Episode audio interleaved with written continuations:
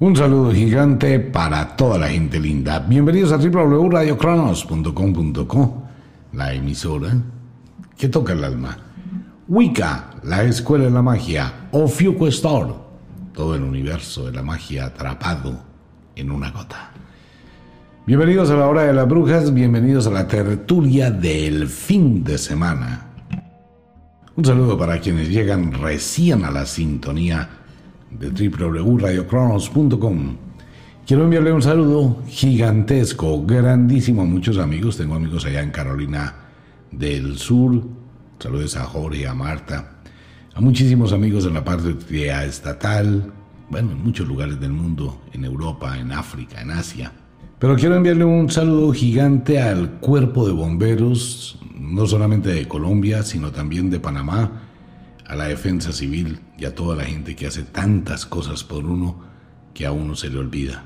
Pues un saludo para todos ellos, de verdad de corazón, muchísimas gracias por el trabajo que realizan. Pues bien, entremos a la tertulia y vamos a hablar de un tema que tiene que ver con el libro de Aquí encontrarás tu ángel y que mucha gente pregunta. De pronto los comentarios se prestan para malinterpretar algunos temas. Alguien me dice, venga, usted no cree en Dios, pero cree en los ángeles. Venga, otra vez, no es creer. Porque creer es muy fácil. No, el asunto es comprender, conocer cómo funcionan las dimensiones. Entonces alguien dice, bueno, y si hay ángeles, ¿por qué no hay Dios? Vamos a aclarar un tema de una sola vez.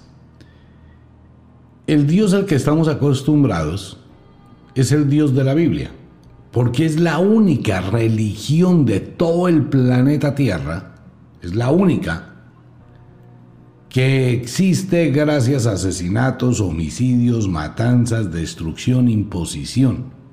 Ese es el problema. Que el Dios de la Biblia, pues es un asesino. Mucha gente se molesta con mis palabras. Escuche mentiras de la Biblia y le hace la Biblia. Y lo que hizo todas las matanzas de las cruzadas y de todo, pues creó esa, impuso, no creó, impuso esa creencia a través de la muerte, a través de la destrucción.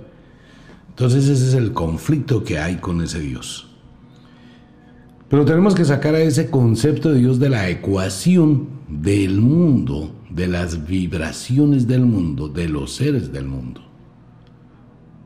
Son dos cosas totalmente distintas. La religión se atribuye para sí una cantidad de cosas desde la antigüedad que nada tienen que ver con la religión, pero que las adopta como si fueran propiedad de la religión. Volvemos a un tema muy importante. Existe la dimensión tiempo y espacio. Habitamos en la tercera dimensión o en una dimensión tridimensional, pero existen millones y millones y millones de dimensiones. El mundo terráqueo, donde las almas, escuche muy bien, donde las almas encarnan para autodescubrirse, es un mundo tridimensional. Alto, ancho, profundo, sujeto al tiempo. Entonces tenemos un espacio y tenemos un tiempo, que es donde vivimos normalmente. Si aquí llega una nave extraterrestre que proviene de la sexta dimensión, porque ese es el otro error, mire, uno repite como un loro todo lo que le dicen. Que existe la primera dimensión, la segunda la tercera dimensión, la cuarta dimensión. ¡Wow! Eh, eh, la cuarta dimensión no existe existe la sexta dimensión, no la cuarta, la sexta, y siempre va aumentando geométricamente y nunca matemáticamente. Se lo puedo demostrar ya mismo por la radio. Vamos a coger una caja, un cubo, el que usted quiera. Usted puede ver en ese cubo tres dimensiones, alto, ancho y profundo, pero no puede ver las otras tres caras que forman el cubo. Si existiera una cuarta dimensión, solo podría ver o las cuatro caras laterales, pero no podría ver la de arriba y la de abajo.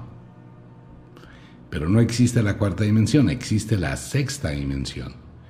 ¿Cómo lo comprobamos? Coloque el cubo frente a un espejo. ¿Cuántas dimensiones está viendo? Seis. Ah, bueno. Y la doceava dimensión no se puede ver. No es visible para los humanos. Pero existe. Y de ahí para adelante todas las que usted quiera. ¿Cómo funciona esto? La primera dimensión no tiene, o la primera dimensión carece de espacio y de tiempo. Es el umbral del todo, donde todo existe, donde está todo, el principio y el fin, la unidimensionalidad. No tiene profundidad, no tiene tiempo, no tiene espacio. ¿Qué tenemos en la Tierra que sea unidimensional? La mente, el pensamiento. Su pensamiento no tiene tiempo, no tiene espacio. Se puede unificar con todos los tiempos, con todos los espacios y puede vibrar en absolutamente todas las dimensiones de los multiversos que existen. Eso es el pensamiento, la unión absoluta con el todo. Bidimensión. Entonces tenemos el mundo bidimensional en este mundo, valga la redundancia, y estamos hablando del mundo de las sombras, que cohabitan con nosotros, que están con nosotros, que existen con nosotros. La sombra. La sombra tiene ancho y alto, pero no tiene tiempo. Es instantánea. Si usted coloca la mano entre el bombillo y la pared, va a ver la sombra de su brazo. No tiene tiempo. Se mueve instantáneamente a donde usted mueva su brazo, donde usted esté. Las sombras no están sujetas al tiempo, pero tienen un espacio. Sin embargo, no están sujetas al mundo material. Traspasan el mundo material. No es barrera para ellas. Y tenemos un cuerpo físico que es el mundo material, alto, ancho, profundo, que está sujeto al tiempo y al espacio. Ese es nuestro universo tridimensional, es el universo que nos tocó vivir en este momento porque nuestra alma se encarnó en esta dimensión. ¿Podemos encarnarnos en otras dimensiones? Claro que sí. ¿Podemos encarnarnos en otro tipo de cuerpos? Claro que sí. ¿Podemos vivir una vida sin encarnar? Claro que sí. Entonces son varios conceptos. Léase el libro Charlas con la Muerte. Para nuestro concepto humano, tenemos una percepción de vida, pero no tenemos conciencia de vida. Me hago entender, usted tiene una vida. Y usted dice, no, pues yo sé que algún día me voy a morir y todo lo que pasa aquí, mis recuerdos.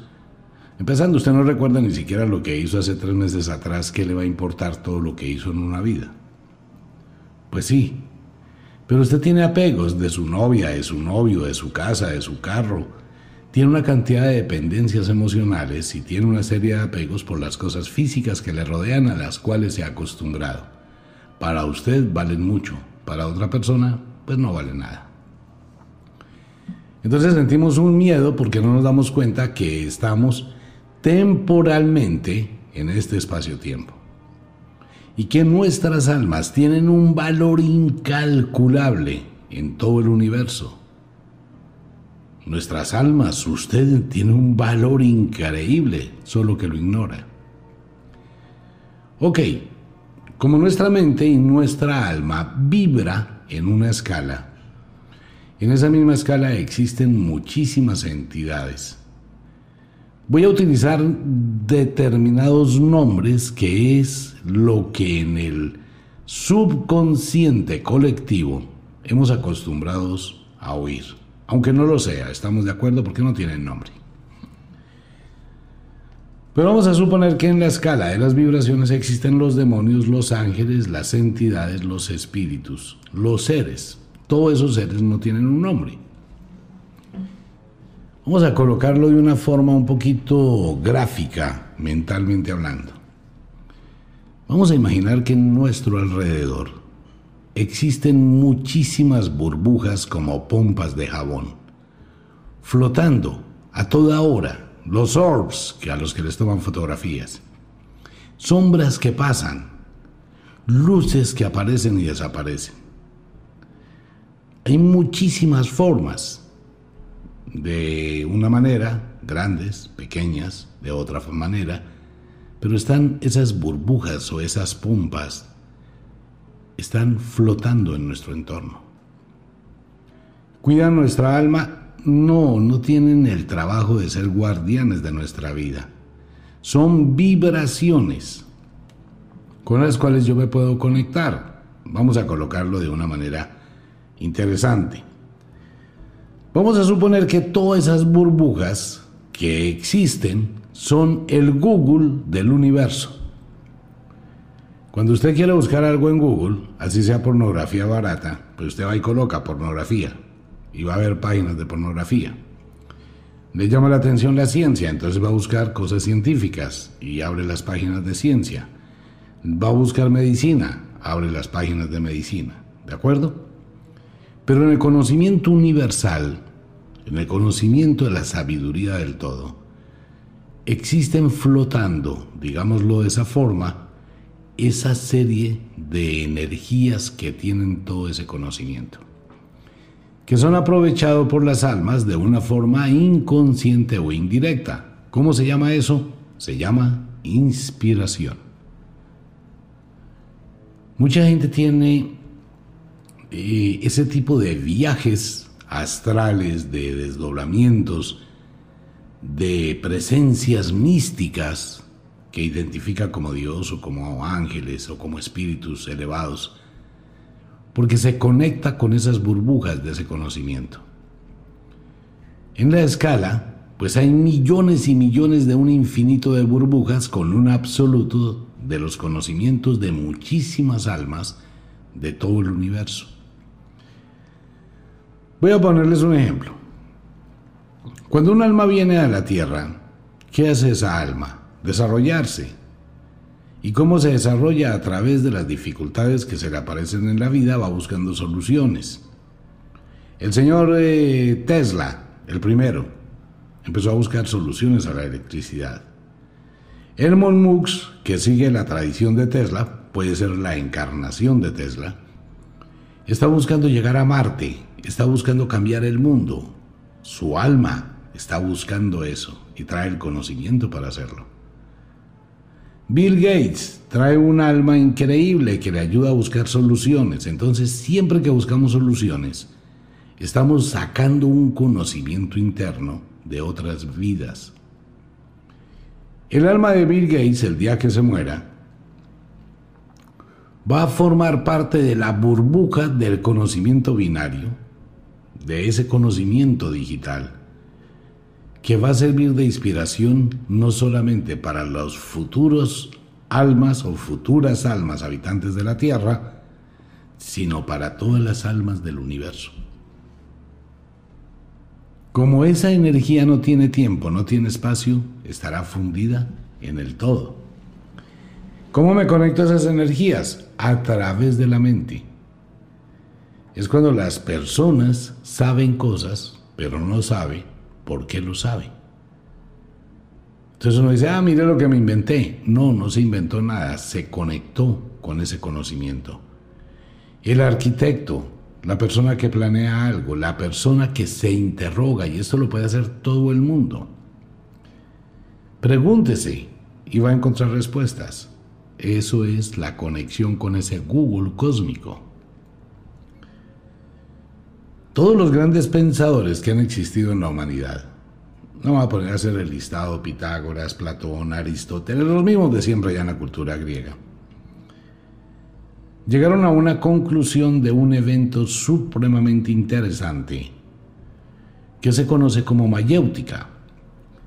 La mayéutica es el arte de un maestro, de un profesor, de estimular en el discípulo la respuesta a sus propios interrogantes. En China se le conoce como meditar. En la India es un estado de concentración, un nirvana. Si una persona se autointerroga y empieza a fluir mentalmente, se va a conectar con esas burbujas de conocimiento, de sabiduría, con toda esa energía cósmica y va a tener una conexión y va a tener inspiración.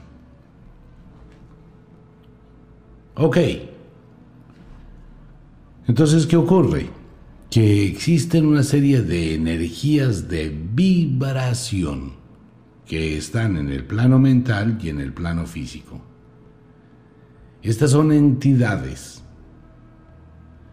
Vamos a identificarlas como luz y sombra, pero realmente no tienen luz, no tienen sombra, porque es que usted es el que da la polaridad a esas energías. Cuando usted tiene una vibración mental alta, cuando usted es una persona que se exige, cuando usted es una persona que libera cosas de su espíritu, cuando usted es una persona que llega a momentos de su vida donde siente que todo se ha trancado, que todo ha fallado, si usted se relajara lo suficiente, podría unificarse con estas entidades. A estas entidades les llamamos energías angelicales. Porque son energías de luz. Ay, pero quítese de la cabeza el término luz. Cuando uno habla de luz, la gente, ¿qué es lo primero que piensa? En una linterna, una llama, una antorcha, un bombillo prendido. Esa es la luz física. Aquí hablamos de luz filosófica, luz espiritual. La luz espiritual de la que hablamos es la claridad de la mente ante una determinada situación. Es el famoso, uy, eureka, lo encontré. O la iluminación de Buda. No es que Buda se iluminara como un bombillo. Es iluminar, descubrir, brillar interiormente. ¿Sí se da cuenta que el concepto es distinto? Entonces estos seres o estas entidades iluminan, alumbran, brillan para que usted encuentre una respuesta o usted encuentre una prevención o encuentre una solución o evite una destrucción. Y ellos trabajan de la mano con el lado mágico, con las moiras del destino. Que si cuidan las almas, no, no cuidan almas. Para nada. ¿Pueden actuar sobre el plano físico? Sí, muchísimo. Y dan avisos, por eso hablo de la inspiración. El ejemplo que siempre coloco en este tema es cuando una persona va a salir de la casa, se va a ir, tiene afán de llegar a algún lugar, pero en el momento en que va a cerrar la puerta vio que pasó una cucaracha grandísima para la cocina. No, no, no, no, no, yo no me puedo ir de la casa y dejar ese bicho en la casa, eso me va a cundir la casa de cucarachas. Qué pena, pero pues la cita que se espere, cerró la puerta, fue, buscó la escoba, el fumigador. busque la cucarachita por todo lado. Pero él jura que vio y realmente vio una cucaracha. Pero la cucaracha no existe. ¿Esa cucaracha quién era? Un ángel. Una entidad que tomó esa forma a sabiendas que usted tiene fobia a las cucarachas para detener su camino y que se demorara 20 minutos buscando una cucaracha que no existe. Entonces usted se va de mal genio porque perdió el tiempo y porque llegó tarde a la cita. Lo que nunca sabrá, amigo mío, es de todo lo que se salvó en esos 20 minutos de demora. Por eso pasan siempre cosas increíbles en la vida. Porque hay este tipo de entidades. Podemos sentirlas, claro, todos podemos sentirlas. De hecho, las sentimos todos los días, solo que no queremos sentirlas. Es la inspiración, son las energías. Pero en esa escala hay vibraciones muy altas y hay vibraciones muy densas, como pasan absolutamente todos, sin que exista que unas son buenas y otras son malas. No, simplemente son y cumplen una función.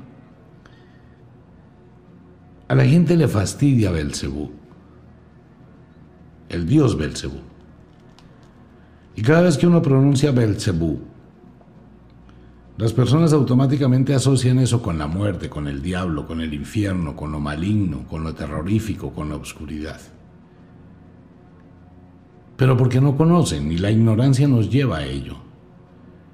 Belcebú en la antigüedad es conocido como el dios de las moscas y era adorado por las brujas, magos de toda esa época. Y tenía una revelación muy grande. Belcebú, el dios de las moscas. Cuando uno le dice a las personas la palabra mosca, ¡ay! ¡Qué asco, qué fastidio! ¡Ay, se entró una mosca a la casa! ¡Mate ese bicho tan inmundo, tan feo!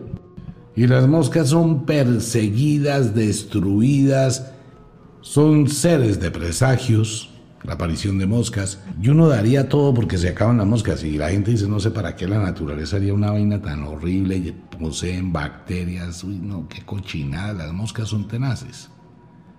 Por eso digo que la ignorancia es terrible, pero hay una cosa, ¿usted sabe por qué se le nombró a Belcebú el dios de las moscas?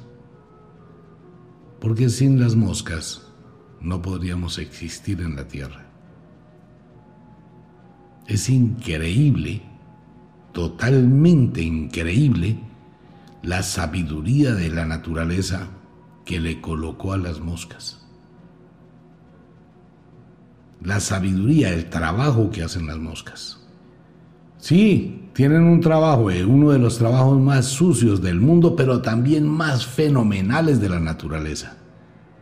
Dentro de la suciedad del trabajo aparente de las moscas está la grandeza, la renovación de la naturaleza. Ocurre que las moscas pueden depositar hasta 50.000 huevos. Esos 50.000 huevos los van a depositar siempre donde hay putrefacción, que es de la cual se alimentan sus larvas. Cuando salen las larvas, los famosos gusanos, ellos se dedican a comer todo lo que está putrefacto Obviamente, nosotros con nuestra cultura de pollo, de asado, de glamour, de servilleta, pues pensar en la comida putrefacta uh, da uno vómito. Pero un momentico. Cuando vamos a mirar la perfección de la naturaleza consiste en lo siguiente. Cuando las larvas de las moscas consumen putrefacción, producen algo supremamente incomprensible para la ciencia. Disuelven lo que se están comiendo en elementos primarios. Separan el nitrógeno, el hierro, el fósforo, el oro, el calcio. Lo separan. Por eso mucha gente, muchos campesinos y mucha gente sabe que el mejor cultivo para que la tierra se vuelva a nutrir de vida y pueda producir buenas cosechas, hay que darle humus, lombrices, gusanos, excremento. No sé por qué la gente le pone tanta tiza a algo. Antiguamente, y es el mejor abono de la naturaleza, la misma naturaleza. Por eso, a partir de la Primera Guerra Mundial se descubrió que una persona que tiene una infección en el cuerpo, de esas hernias, de esas úlceras purulentas. Cuando los soldados quedaban heridos en combate y no había tratamiento, las moscas depositaban allí los huevos, porque eran atraídas por el olor de la putrefacción. Y las larvas se empezaban a comer la carne dañada, la carne necrosada, pero dejaban la carne sana intacta e inducían químicos para que se produjera la curación. Existe la curación, lo hacen en Estados Unidos, lo hacen en Europa, lo hacen en China, lo hacen en Japón, lo hacen en Rusia, lo hacen en Asia. Donde hay países que tienen otro concepto cultural diferente, como el uso de las sanguijuelas o la picadura de abeja, o en el caso de Cuba el escorpión azul, utilizan los insectos para curar, para sanar. Pues sucede que los antiguos conocían el poder sagrado de las moscas y lo convirtieron en el dios Belcebú, otro ángel. Tanto es así que en países de la India, cuando llega la época de moscas, hacen comida con ellas. Se alimenta todo el mundo de ellas. Y lo mismo que las cucarachas y lo mismo que muchos insectos que tienen un contenido proteínico, eh, tal vez unas 300 veces más que la proteína del ganado. Solo que como tenemos ignorancia, pues no lo sabemos. Entonces, todo ese tipo de condicionamientos mentales nos llevó a pensar entre demonios y ángeles, buenos y malos, pero por ignorancia. Existen vibraciones. Usted se conecta con ese grupo de vibraciones de acuerdo con su estado mental. Las hay de todo.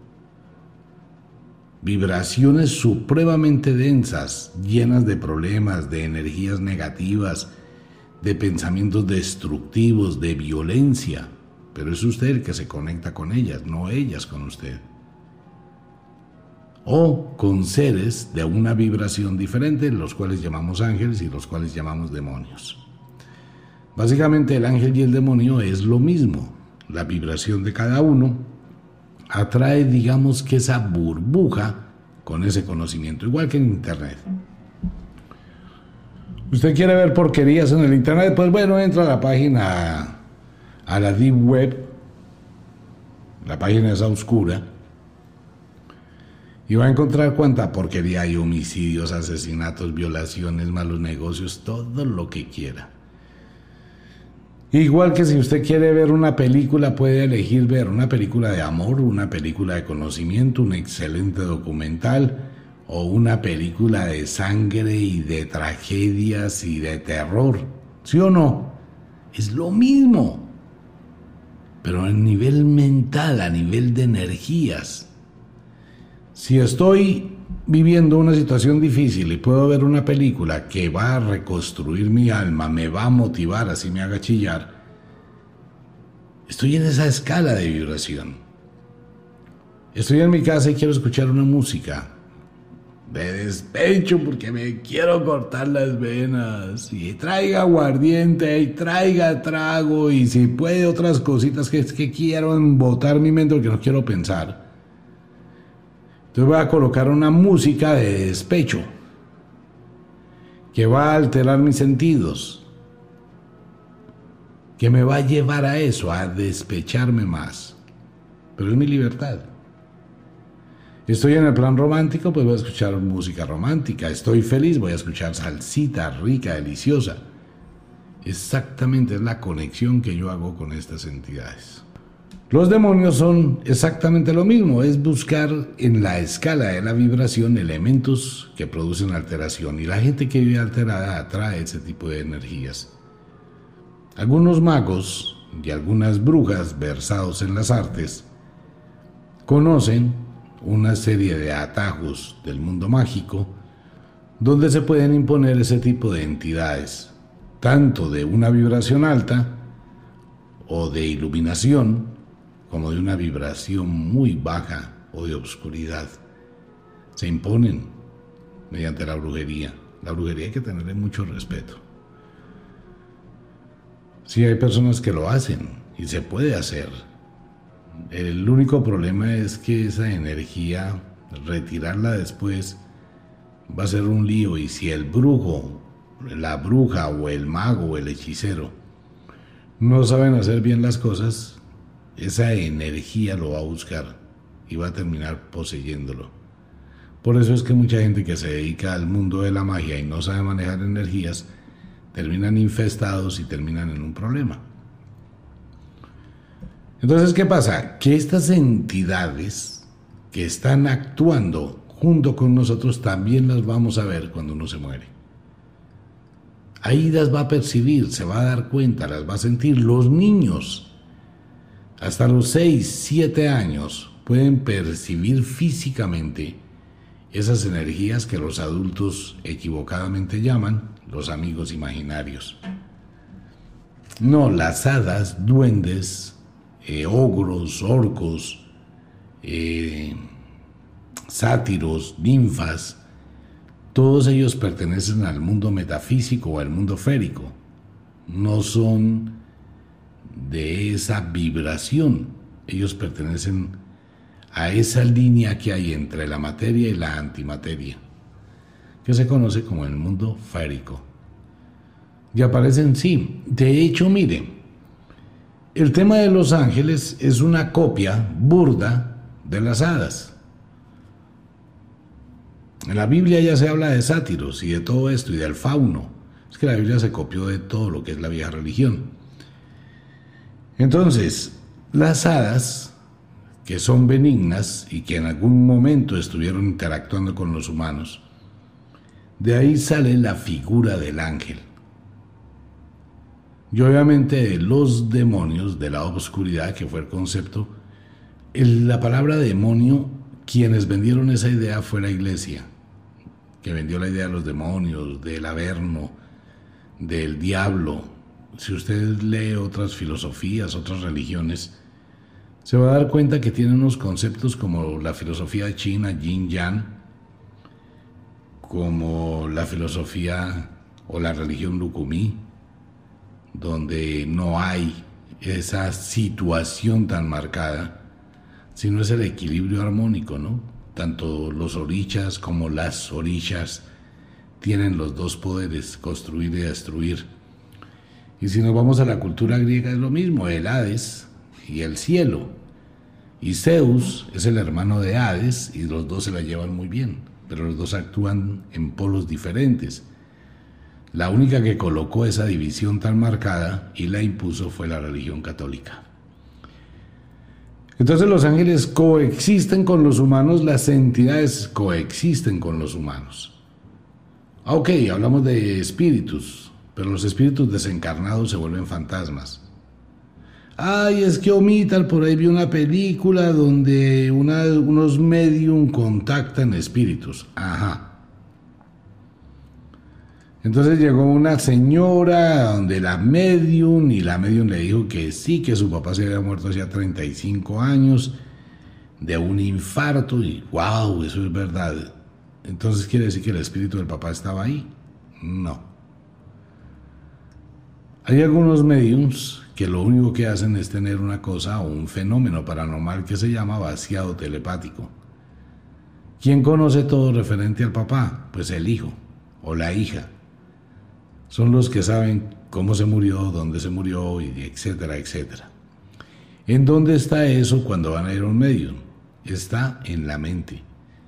El medium lo que hace es captar esos pensamientos a nivel telepático y supone o sugiere que tiene una conexión. Los espíritus se van de este mundo, los que se quedan son fantasmas y los demás no vuelven.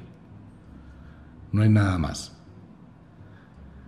Pues a ver, mire, eso es muy fácil si hay un medium, yo hablo con los muertos. Como decían en uno de unos programas de radio allá en Bogotá, eh, y en unos programas de televisión en Estados Unidos. Ese es un truco muy bobo, pero bobo, re bobo es ese truco. Pues engañaban, a la gente. Lo mejor que se podía hacer en ese caso era, hombre, hágale una pregunta a mi papá, por favor, ya que usted está ahí comunicándose con él. ¿Hay forma de que él me recuerde el número de la cédula, que necesito el número? Y se va a dar cuenta que el pobre medium queda acorchado, porque son cosas muy puntuales. Lo demás es acertijos que se pueden interpretar. Ahora, cada vez que uno va a ir a un sitio de esos tiene que llevar un documento, llenar un documento de confidencialidad y tiene que entregarlo a usted porque viene a preguntar por su papá de qué murió su papá, de no sé qué, qué le gustaba a su papá, tales cosas. Necesitamos saber todo lo que concerniente a su papá para poder contactarlo. Sí, pistola, como dicen por ahí.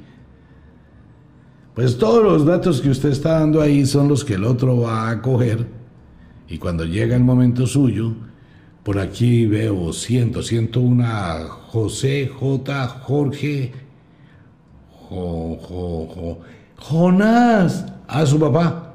Sí, mi abuelo se llamaba Jonás. Exactamente, aquí está Jonás y no sé qué. Y, ya empezó como a enganchar el hilo, ¿no?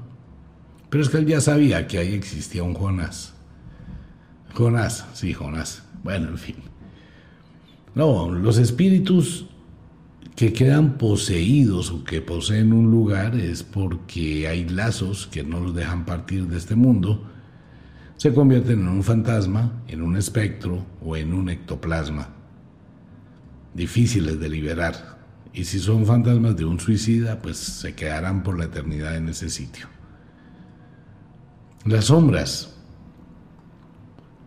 No hay, a pesar de la investigación de muchísimo tiempo y de muchísima gente durante muchísimos años, no existe una forma de definir qué son las sombras o los bultos negros que atraviesan las paredes y que pasan por muchos lugares y que son visibles, que pueden flotar, que van de un lado a otro. Hay muchísimos videos hoy en YouTube donde una niña va con la mamita cogida de la mano y al lado de la niña va una sombra flotando acompañándola. Eso es un ángel. O sea, a ver, deje, quítese de la cabeza ese concepto racista que tenemos. Qué cosa tan tenaz con eso, ¿no? Todavía tenemos muy marcada una división entre blanco y negro, pero una división absurda. Consideramos los ángeles blancos y los demonios negros. No los demonios ni los ángeles tienen color. Es como por la noche a las 2 de la mañana. Venga, usted se le va a aparecer un ángel a las 2 de la mañana en su habitación. El concepto que usted tiene es un ser alado, blanco, lleno de luz, porque es un ser de luz. Otra vez el concepto de la luz, ¿no? Equivocación total, porque es una luz que no es física. Es iluminar algo en la mente, es darle claridad a un pensamiento, es aquietar el espíritu, es tranquilizar a la persona. Eso es luz.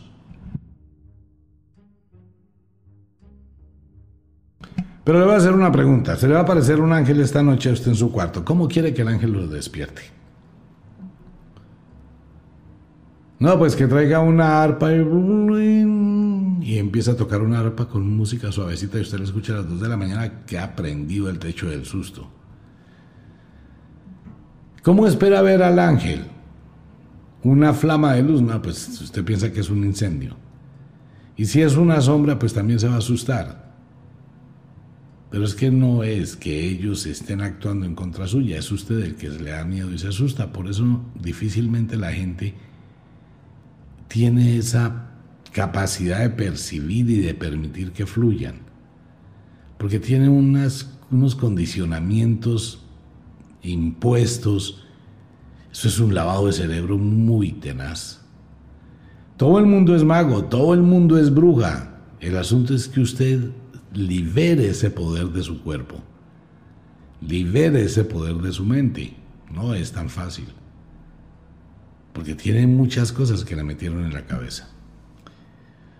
Entonces están los ángeles. Ahora bien, iluminación. Esa iluminación del espíritu, o esa luz, esa claridad para ver la vida, es la inspiración y es la fuerza que le permite, igual que las tentaciones del lado mágico, que bien puede ser un ángel y un demonio al mismo tiempo, o igual los demonios que tienen vibraciones muy obscuras. A ver, amigo mío, amiga mía, es muy difícil, imposible definir vibraciones obscuras o vibraciones de luz. Porque una mujer puede tener claridad de un ángel para ir a tener un amante y ese amante tiene tres hijos pequeñitos, pero ella tiene claridad para irse con ese amante, quitárselo a la otra mujer y llevárselo y que los tres hijitos se mueran de hambre.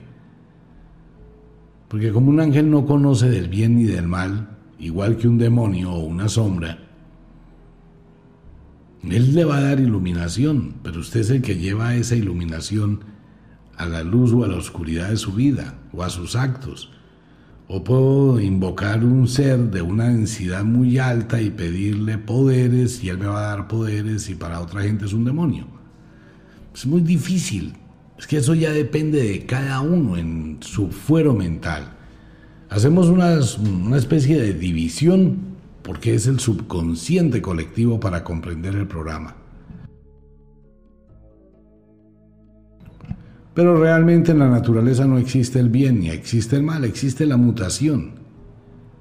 A la naturaleza le importa cinco el león que coge y se come el ciervo que acaba de nacer y la mamá está llorando. Acaba de parirlo y llegó el león y se lo llevó y vénganos en tu reino. O las llenas, fuera que se comen el recién nacido, también se comen a la mamá. Crueldad de la naturaleza, no a la naturaleza eso no le importa. Porque ella sabe que tanto la sierva como el siervo que acaban de morir son vida para los que tienen sus hijos y tienen que irlos alimentar. Ese es el ciclo. Entonces, la naturaleza no toma partido en el concepto del bien y del mal.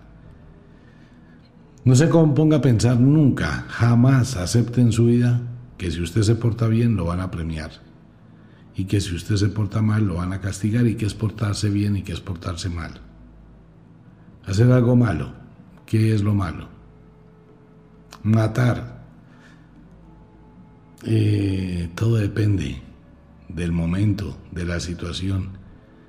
Si alguien le va a hacer daño a su hijo, piénselo por un momento. Dese cuenta que es una situación muy complicada, muy difícil, porque va a depender de muchísimas variantes, de muchísimas situaciones que se deben analizar.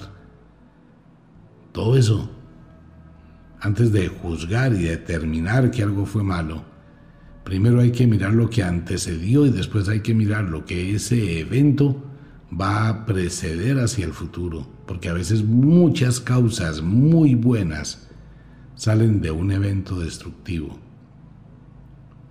Es un tema muy complejo, un tema muy difícil. Bien, quiero invitar a todos los oyentes, el libro Aquí encontrarás tu ángel es un libro es un libro misterioso, es un libro mágico.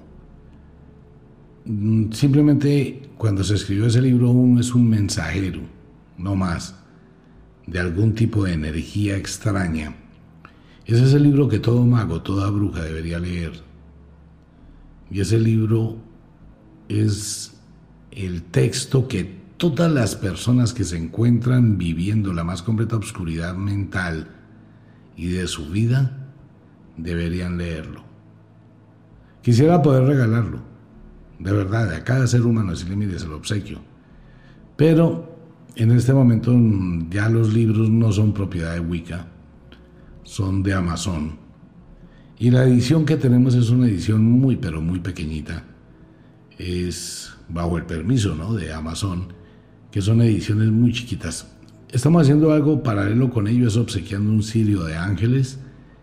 Eso le permite, esa llama le permite tener cierta unificación, cierta apaciguar su mente, apaciguar su espíritu. Léase el libro, de verdad, léaselo. Bueno, es un libro bien interesante, quienes ya lo leyeron. Este libro estaba agotado hace más o menos, creo que 16 años, los últimos que salieron hace mucho tiempo. Bueno, es un libro que ya está mejorado, reeditado, que tiene... Los oyentes de Radio Cronos no lo conocen, y vale la pena. Vale la pena que se lea el libro. Aquí encontrarás tu ángel. Nuestra edición es una edición muy pequeña. Si bien muchísimas cosas han cambiado de precio, nosotros no cambiamos los precios. Queremos seguir manteniendo esos números secretos, esos números sagrados de beneficio para todo el mundo. Y quienes quieran, los oyentes que quieran, pues ahí está nuestra página. Quiero invitar a un grupo de personas muy pequeñito. No le he hecho mucha fuerza porque es que no hay para mucha gente. Voy a entregar los últimos Wolu. Estos son metálicos, vienen con aromas sagrados, vienen con ese poder de la magia, viene con esa energía de tradición de la cultura china, el Wolu. Son activadores de poder. La calabaza que representa el útero en China fue concebida por los dioses y los grandes sabios como el elemento sagrado de la salud, de la prosperidad y del bienestar. Este es metálico, es de atornillar, se destapa, es una pequeña botellita donde usted puede colocar los perfumes sagrados que le ayudan en cualquier cosa. De hecho, en los próximos días vienen los aceites de las brujas, que son los aceites que se utilizan igual los magos y las brujas en muchísimas cosas en el hogar, para que hagan la colección. Pues bien, ahí está, eso es en Ofiuco Store, el Wolu en Ofiuco Store. Aquí encontrarás tu ángel en Wicca, la escuela de la magia. Una invitación para todo el mundo. Nos vemos el domingo por la noche. En Mentiras de la Biblia. Gracias a quienes están invitando y compartiendo el programa y que le cuentan a otra gente. Mire, vaya, escuche ese loco. Muchas gracias y muchas gracias a la gente que llega recién a la sintonía de Radio Cronos. Pues nos vemos el domingo a la hora de las brujas en el amanecer del lunes. Un abrazo para todo el mundo, como de costumbre, el inexorable reloj del tiempo que siempre marcha hacia atrás nos dice que nos vamos. No sin antes decirle que de verdad los queremos cantidades alarmantes, los amamos muchísimo, de verdad que sí. Les enviamos un abrazo francés, un beso azul, a dormir, a descansar, a entrar al mundo de los sueños. Y si es de noche, ¿no? A dormir. Si es de día, disfrute del día al 10.000%. Un abrazo, nos vemos.